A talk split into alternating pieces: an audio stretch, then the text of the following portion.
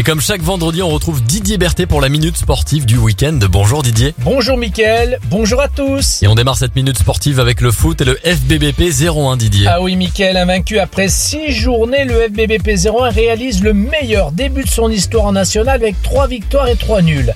Actuellement deuxième, les Bleus peuvent en cas de succès ce soir à 19h à Verchères, face à Châteauroux, expansionnaire de Ligue 2, prendre les commandes de la division si toutefois Annecy, l'actuel leader, ne s'impose pas loin de ses bases, affaire à suivre. Allez, on poursuit la minute sportive avec le rugby et l'USBPA. Ah oui, toujours à la recherche de son premier succès en Pro D2, les Violets se déplacent ce soir à 19h30 à Agen, relégué de top 14, monument du rugby français qui est cependant en panne sèche de victoire depuis plus d'un an et demi.